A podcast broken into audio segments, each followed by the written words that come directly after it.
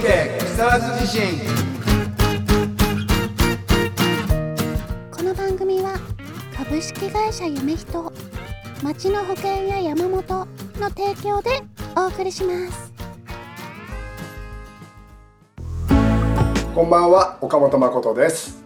こんばんは筒井はじめですこんばんは、三郎です。はい、今年も始まりました。それいけ木更津地震。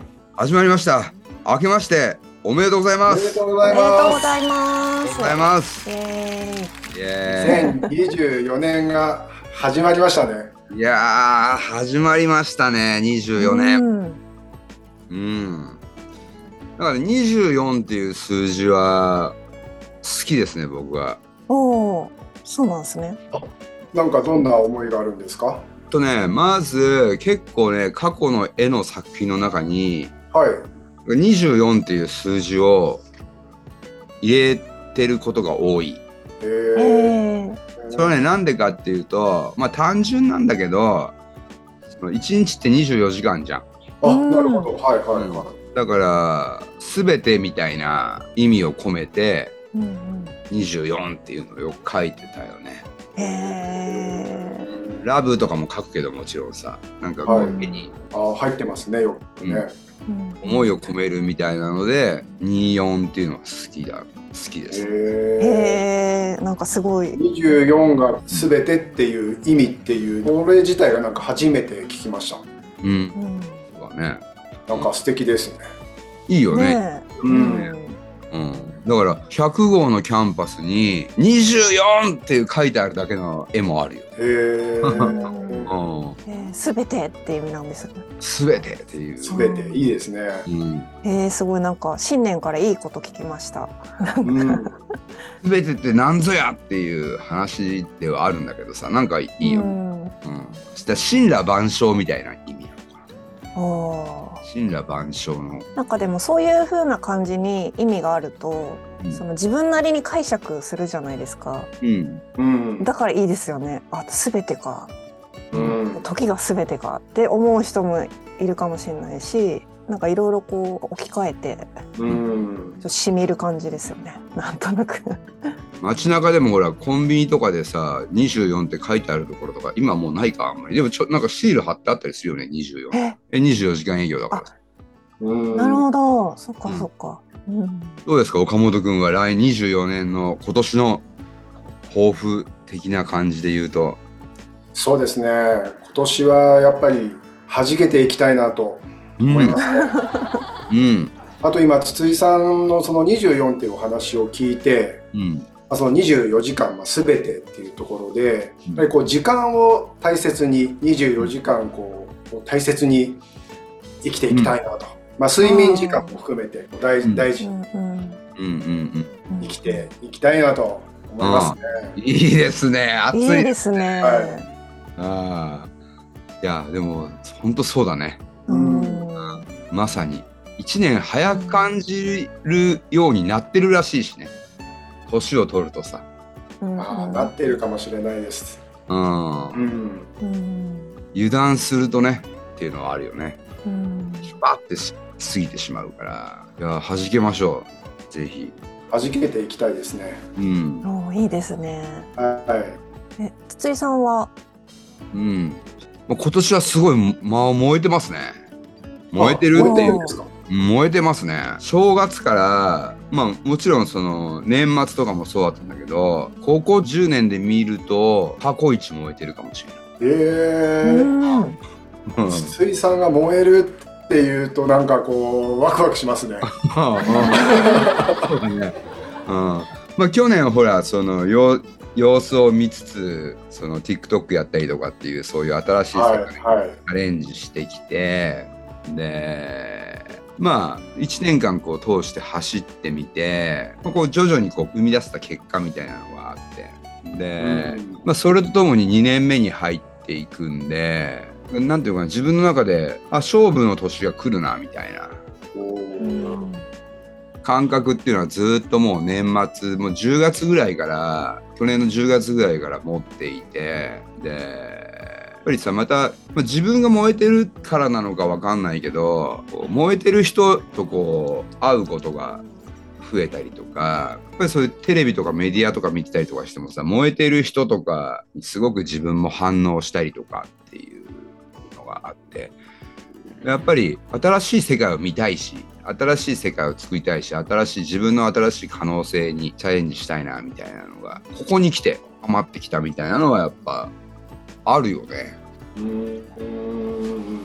そう。だからそうだな。今やっぱりその見てくれてる人たちがすごくいるんで自分がここでそのな何をするのかっていうことで何かが大きく変わるっていう雰囲気もビンビン感じてるから、うん、30代の頃にさ、まあ、そういう体験があってさ、まあ、20代の時もあったんだけどはい自分のその想像の力でいろんなものを生み出してきたみたいな時代があって。で、まあ、40になってそうだね、まあ、それもこうだいだいぶ落ち着いてきたんだけど。で家庭側になっていったんだけど。ここに来てなんかそういう感覚がにまた火がついてるっていうのはあるよね。うん。自分これだみたいな、まあ、でもそれが表現でそれをしたいなっていうところかな。自分が燃えてる根源を言うのであるならばお芝居とかもしてみたいし音楽もやりたいしっていうそういうものを作り上げて世に発射してうん。それが一つの形になれるものを生み出したいなみたいなところをで燃えてるのかな。ちょっとなんか10代みたいだけど。いやなんかいいですね。うん。うん、我ながらさなんかこう結構日記みたいなのよく書くんだけどはい。あの我ながら最近の日記を見ると「若っ!」みたいなえー、思う時があるよね。やっぱだから、まあ、そういうの大事かもね。いや大事だしいや素敵ですね。うん。まあ、絶対結果出してやろうかなっていう。だからでももの作ってる時間が最近はすごく長くなったというか。はあの今年ほど忘年会とかを断った数はないなっていうところかな。いえだほらお酒も飲まなくなっちゃったし。ー、はい。お酒飲みたいんだけどね。お酒、ううん。ん、飲みたいしなんか美味しいんだけどやっぱりお酒飲むと酔っ払っちゃうんで酔っ払っちゃうとなんていうのかな。忘れちゃうんだよねいろいろね。うん、だから今お酒も飲まずに日常結構芸術家としてものを作ってる時間が増えたかなっていう感じ。うんそれこだ今年今年も走り抜けます。必ず走り抜けます僕は。ああ楽しみですね 年明けからなんかいいことを聞けましたうん、暑いですね。暑いですね 三郎さんはどうですか、すごいまさに岡本さんが言ってたその時間っていううん。ものをまさに思っててすごい有限なので時間は。やっぱり時間を大切にして成果を出していきたいなと思います今年は。あと健康をちょっと気遣いたいのでその自分のそのルーティンの中に必ず運動を入れるとか結構もう年末ぐらいからちょっとやってるんですけどやっぱりいろんな効率が良くなるので運動すると、だからやっぱえ自分にとってはすごい大事なんだなっていうのがなんか分かったんですよ。なので。ー健康は大事ですよね。大事ですね。あとやっぱ体を動かすと血行が良くなるのか脳も動くみたいなうん。のがある気がするので健康に気をつけながらも走りたいなとあ思いーかっますこいいですねね。ね 運動大事だね。運動大事ですね。人それぞれ適正ななんだ運動量とかあるのかなとか思うんですけど毎日ちょっとだけ歩くのが合う人とかガンガン運動した方が体調いい人とかうんなんかいろいろ多分人それぞれ違うと思うんですけどなんか私1時間ぐらいドカンって運動するとすんごい体調いいんですよなんかえーまあでもある意味燃費悪いですねそれ。あー確かに。ある意味ではね。えでも1時間であっという間ですよね。1 24時間の1時間って思うと。ちょっと動けばさすごい健康が維持できるみたいな、うん。うんなんか憧れだね。確かに。うん、省エネ。省エネ。1時間歩くんですか？走るんですか？1時間走ったりへえプール泳いだりとか筋トレとかヨガとかその日 その日によってメニューを変えてますね。うん、いろんな刺激を体に与えて。いやーすごいですね見習いたいです ねえいやー新年みんななんかうんパワフルで、いつもの番組っぽくなくてなんか新鮮ですね。燃えてますね。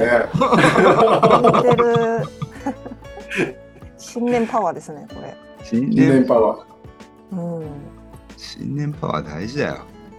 そうですね。だってさうもうんちょっとおっさん的な言い方になってしまうけどさとはいえとはいえさもうあと20年ぐらいじゃん。周りの年齢と比べるとさ例えば70歳になるとだいぶやっぱりみんなこうなんていうの骨身にこうこういう感じになってるんじゃんなんか。うん、はいまあもちろんほら矢沢とかさ、やだ。ね、73とかでもさ「オーオーライト!」とか言って書いてなんかすごいすごい落ち込んでるんだけど。ね。うん。でもこの間さマツケンがさな今70歳でっつってあのうんステージで踊ってたけどもう周りの人についていけてなかったもんね真ん中なのにあ体硬くなっちゃってんなみたいなあと踊りも間違えまくっちゃったりとかしてさ、でもすごい存在だけでセンターにいるみたいな感じ。すごい。うん、だからああと20年かって考えると、うんうん、やっぱりね今が一番若いかもしれないからね、うん、そうですね。でも健康本当大事だと思います。んなんかじゃないとやりたいこともバリバリできないじゃないですか。健康じゃないと。うんって思うとやっぱ大事ですよね。健康。運動から健康に行ったあ、んじゃあ運動？まあ運動は健康につながりますからねそうですよね上がりますね、うん。確かに確かにやっぱね風邪とかひいちゃうとその期間何にもできなかったりするじゃないですか。そうですね。そうすると結構ねああすごいタイムロスって思っちゃうんですよね。うん。まあそれも長い人生で考えたら大切な休息時間なのかもしれないんですけど。うん。引いちゃう時は引いちゃいますからね。ねえそうですよね。ううん。んまああればっかはねあのー気をつけてても本当に違うものらしく、うん。ううんんまあ、知り合いのドクター曰く自分風邪ひかないんですよっていう人がたまにいるけど気のせいらしいね。疾患がすごく悪化してなかったりするだけではい。新しいウイルスが来たりすると必ずその集団感染というかみんながバーって染まっていくのが感染症の特性らしいんでうん。重かったり軽かったりっていうのはあるんだけどあの新型のウイルスが出てくるとまあ順次感染していくっていう。そして全員社会全体が感染することによって集団免疫を手に入れるみたいな現象があるらしいんでね。うん。あじゃあ引いてるってことですね。症状はなくてもってこと？そうみんなひみんな引いてるんだよ。うん。そう。みんな引いてるからだから、うんいや俺風邪ひかないんだよっていう。だでもまあどうなんだろうね。お化け見えるんだみたいなもんなのかもしれない。気のせい気のせいみたいな。まあでもほらその風邪もさいろんなのあるじゃん。なんか2日ぐらいさちょっとこう喉が痛かったとかっていう場合も結構多くない？そういう、ありますあります。う、うん。んあれも風邪だからねそうですようんねうん。ちょっと体がだるいんだよねとか、うん、鼻水止まんないんだよねみたいなだからうんそういう軽度の風邪ひしかひかない人っていうのはいるようだうね。んでそこでこう無理してうん、悪化させないことも大事ですね大事大事。うんうん。無理しちゃいけないですねいや無理しちゃいけませんよ。うん無理するときついしね。そうですよね、うん、きつい残る。うん、そうですよね。大事ですね。それはそれで。なんか若い時とか多分バカなんだと思うんですけど なんだろう熱とか出ても普通にこう練習行ったりとかうん結構みんなしてて学生の時とかそういうスポーツバカみたいな感じのうん時とかあったんですけどまあただただ若さだったなとか思って今はできないなとか思うしうんっていうかそういう時もう今だと熱出てたら家にいなさいって感じじゃないですか。やっぱコロナの影響とかもあって、でもななので今では考えられないようなことを普通に平気でしてたの若い時はとかって思いますね。まあ若さだよ。若さですよね。ね若いうちはね。う、うん、熱出てても言ってたもんなとか。今無理だなそれが大人になるってことなんじゃないですか。と かそう。でもなんか目標とかはそのさっきの筒井さんのとか聞くとめちゃめちゃなんか若さを感じるじゃないですか。若さ感じましたね。うん、いや無理してますよではすごく。無理して体的に。うん。いや体的にっていうかだからあの、例えばほらこの間なんかもさあのみんなでこう飲んでてさやっぱ人が飲んでるのとか見るとさうわ飲みてえとか思うんだよ。そこのそうやっぱ美味しそうだなーとかって思うんだけどやっぱりでも俺まだ今やんなきゃいけないことあるしみたいな。作んなきゃいけないものあるし。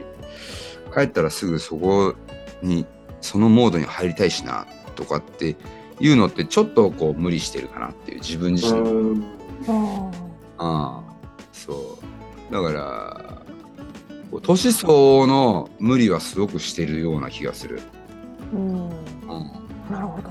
うん、ただ本当体力がねなくなっていくんでね。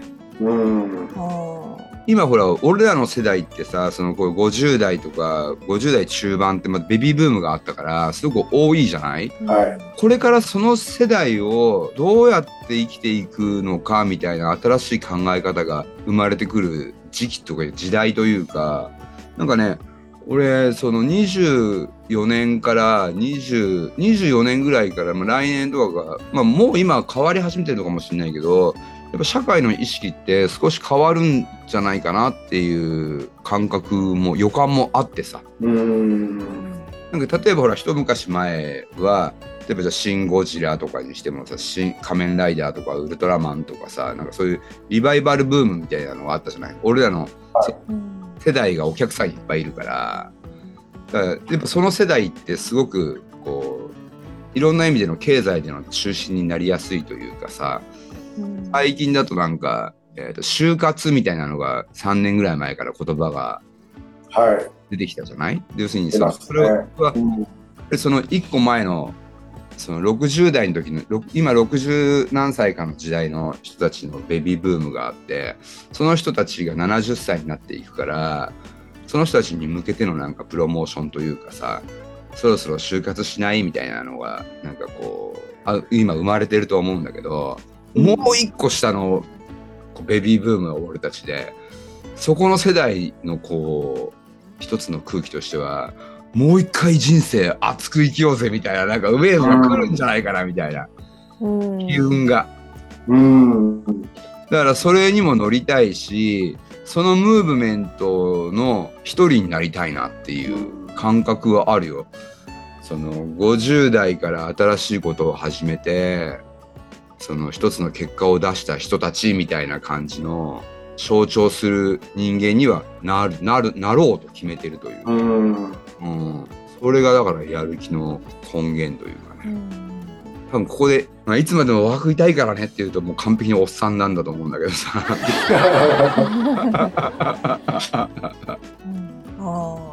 世の中の風潮っていうものも動くんじゃないですか？これから。だから日本はますます、うん、いい国になっていくというか、うん、まあいろんな意味でさなんか暑いじゃん。もう暑かったよね去年はねそうですね。いろいろありましたね。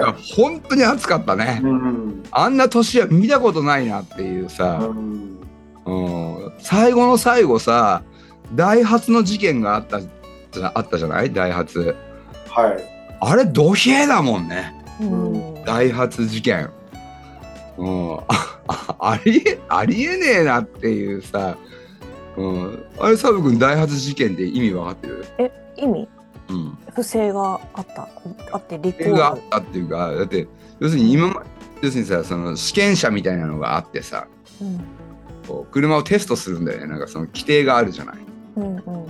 車販売していい規定みたいなのだったりとかこの車はこういう機能がありますみたいな感じのやつをさこう測る全てのこう車が共通の基準があるんだけどそれがさ全部その試験に出すため用の車をカスタマイズで作っていたっていうさうんだから販売されてる車と、まあ、その数字が出ないんだって。やばくないこれ。うん。うん。でもっとやばいなと思うのがそれが今更表に出るこの社会構造がなんかう意ん。味でやばいよね。うん、えそれってさって一般市民は知らされてなかったけど知ってる人いっぱいいたでしょもっとみたいなさ、うん。いたでしょうね。うん、うんでもここに来てそういうものが暴かれてみたいなさうん国内国内外販売停止ってすごいいきなりだったよね。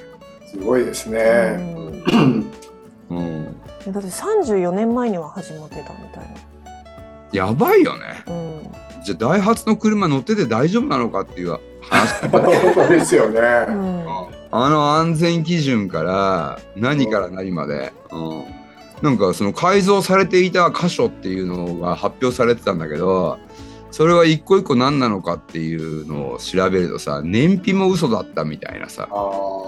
燃費も嘘だったし何よりもボディの強度が嘘だったらしいよ。こ れまずいよね。うんまずいですね。ねえだってそういうので選んだりしてたりいやうんそういうので選ぶでしょ。選びますよね。ちゃんとそういうのでね。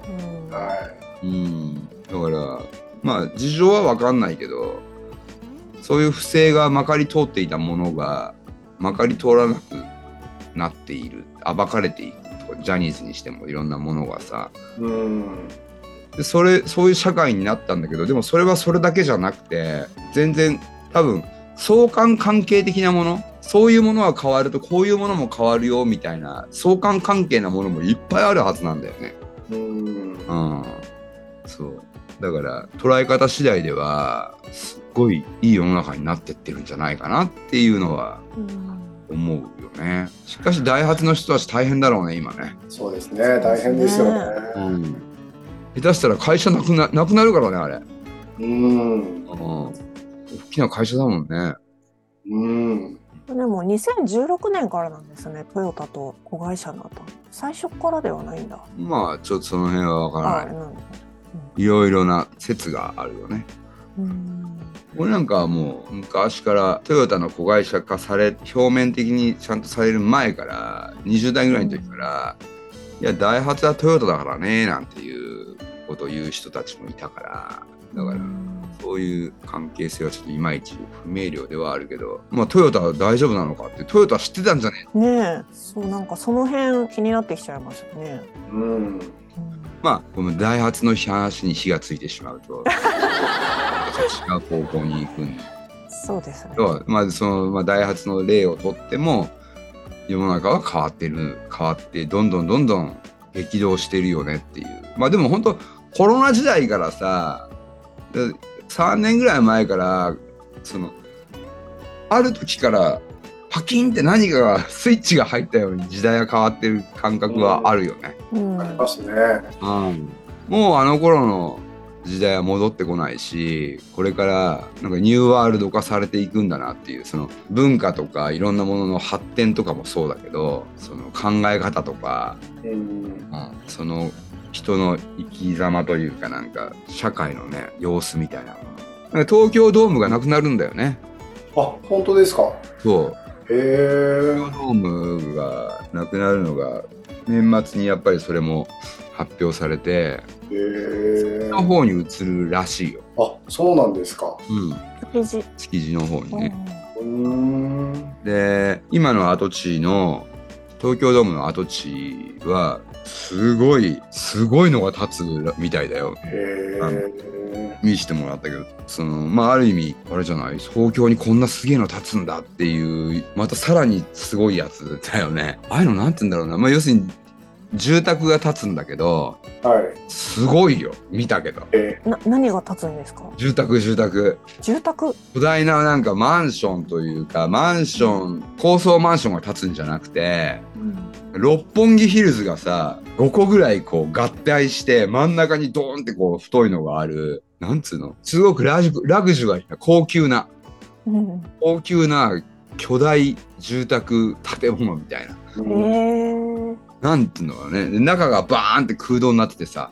うん中が半分あの外見た外っていうかなんかこう自然環境を作ってみたいな。なんかすごい格差です。なんていうんだ。格差社会。いやまあそれはしょうがないよね。のなんか象徴みたいなものが立つ。いやそうそうそう。そうそう。ううん。ん、うん、あのだってほら麻麻布台ヒルズもできたらしいじゃない？あそこもすごいらしいよ。ああそう。もう俺もだから年年取ったらっていうかやっぱりこの一勝負を終えてその地方に行こうかなみたいな感覚になるよね、うん。うん。東京多分ね俺の予想ではニューヨーク見たくなっていくんじゃないかな。うん。うん。日本人半分半分外国人。うん。でそのいる外国人の人たちはあの観光半分半分はもう日本でビジネスしてるっていうかアジアでビジネスしてる外国人みたいな感じになっていくんじゃないの？木更津も外国人多いんじゃない木更津は、まあ、まだ見ないですよ。あまだ見ない、うんはい。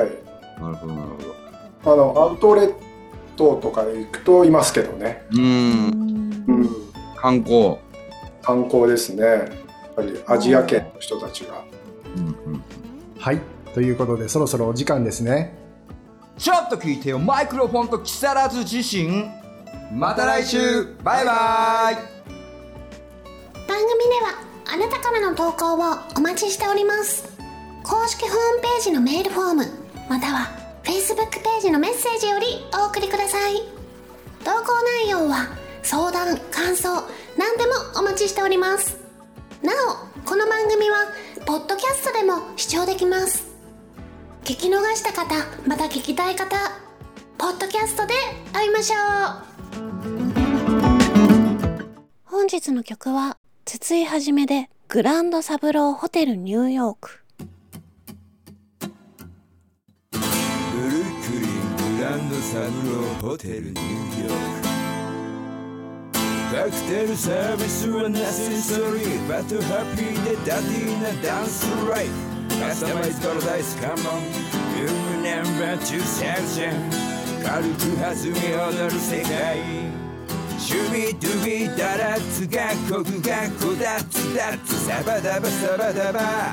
流れる曲妙にごつい事情感じ感じ踊り出した俺。リッチエッチドッチゴチサッチダッチワッチバッチゴッチに出す。世界トントン拍子は照り歩きたどり着いたぜニューヨークシティ。噂じゃここがガンダラだからならば山場なのか。スイートなチューン。チェックインの途中だけど踊りたくなっちまったグランドセブローホテルニューヨークダラツダンスダツダツダンスジャンプラブロマンスジャンルラブホテルメンバー踊り出したベルボーイも踊り出したダラツダンスダツダツダンスジャンプラブロマンスジャンルラブ踊る角には服着たる。服を脱ぎ捨てて踊り出してもいいぜテフラントの壁に書い。てある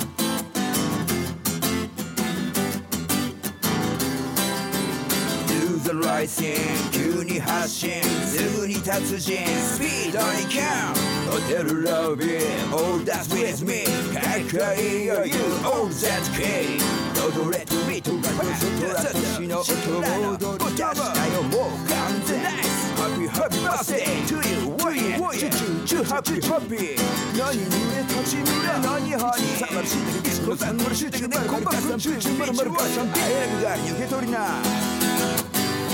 ダッドダッチュビッチュビバビビッタイビッタネハミラウン踊り広がり愛あふれ地球まで踊り出した痛みうまいダッドダッチュダッチュビバビビッタイビッタネハミラウン踊る角には服着たる過去を脱ぎ捨てて踊り出してもいいぜとる向きの裏に書いてあるこの続きは俺の部屋でルームナンバー2000